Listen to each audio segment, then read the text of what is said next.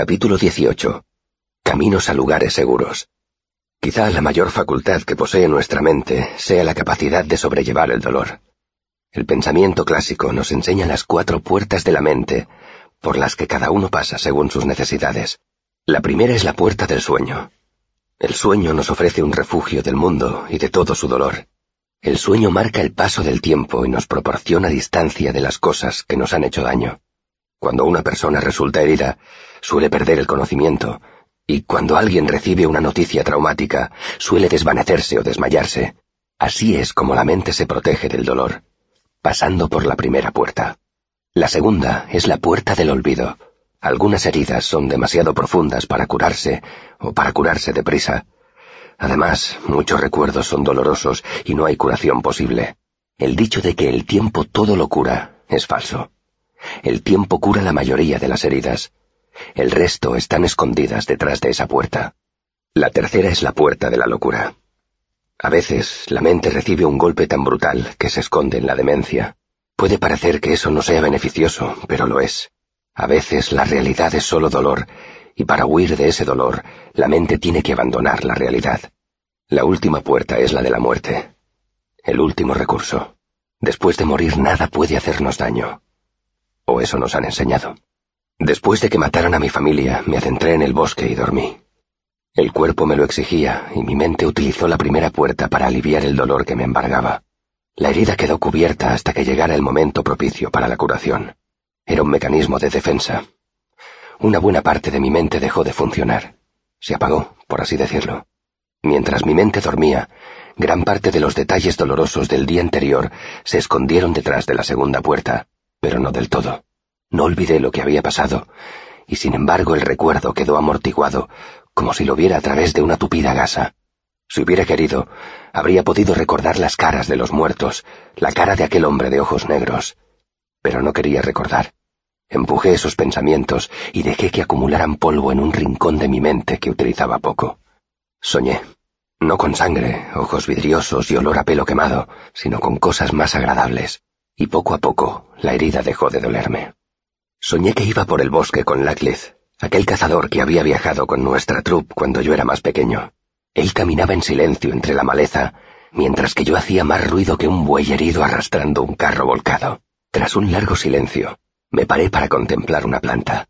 Él se me acercó por detrás con sigilo y dijo, Milenrama, puedes reconocerla por el filo de las hojas.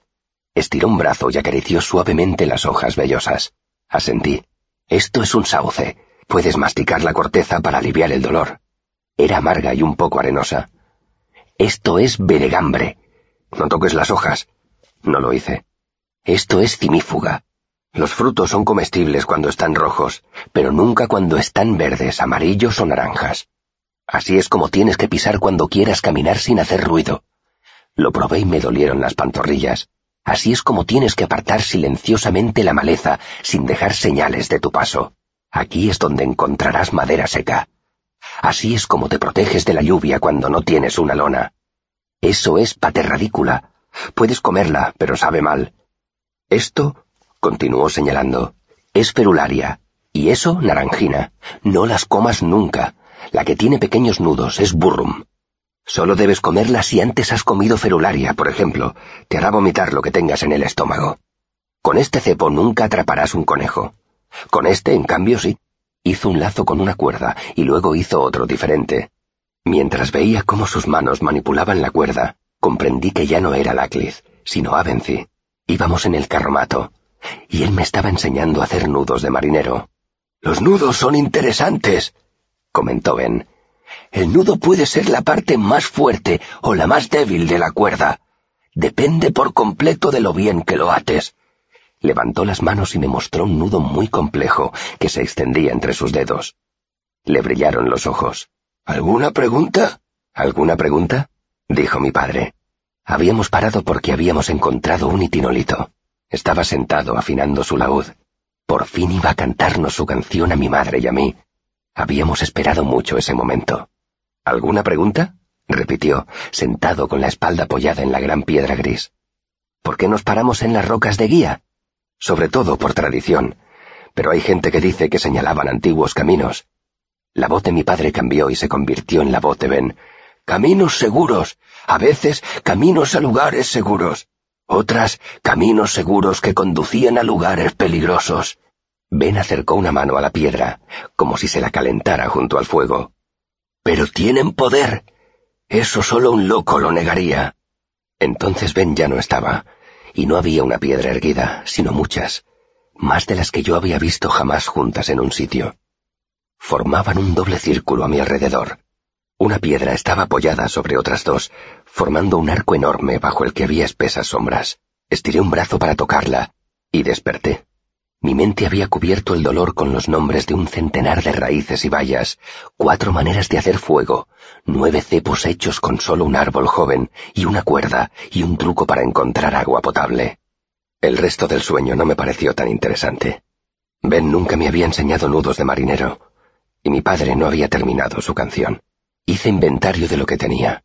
Un saco de lona, un cuchillo pequeño, un ovillo de cuerda, cera, un penique de cobre, dos ardites de hierro y retórica y lógica, el libro que me había regalado Ben.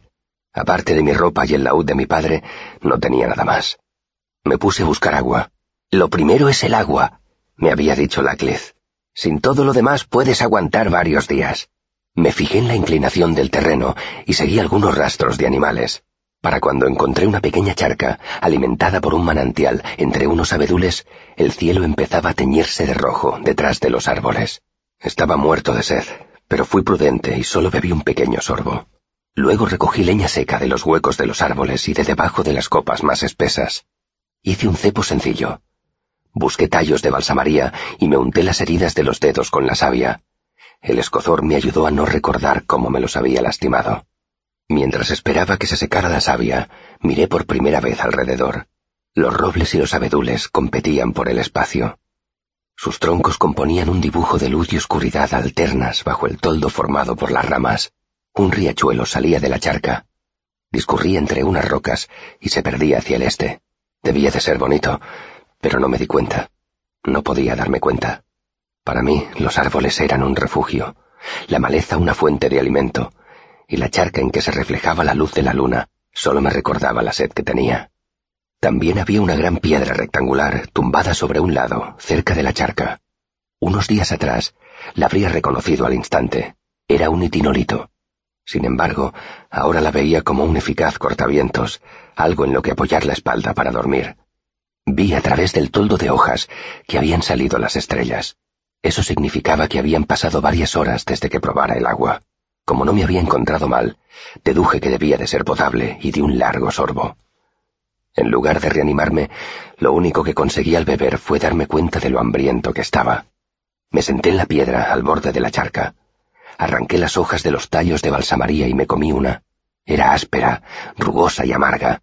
Me comí el resto, pero no sirvió de nada. Bebí un poco más de agua y me tumbé para dormir. No me importaba que la piedra fuera dura y estuviese fría, o al menos hice como si no me importara. Desperté. Bebí agua y fui a ver el cepo que había puesto. Me sorprendió encontrar un conejo todavía vivo atrapado en la cuerda. Cogí mi cuchillo y recordé lo que Laclitz me había explicado que había que hacer para matar y desollar un conejo.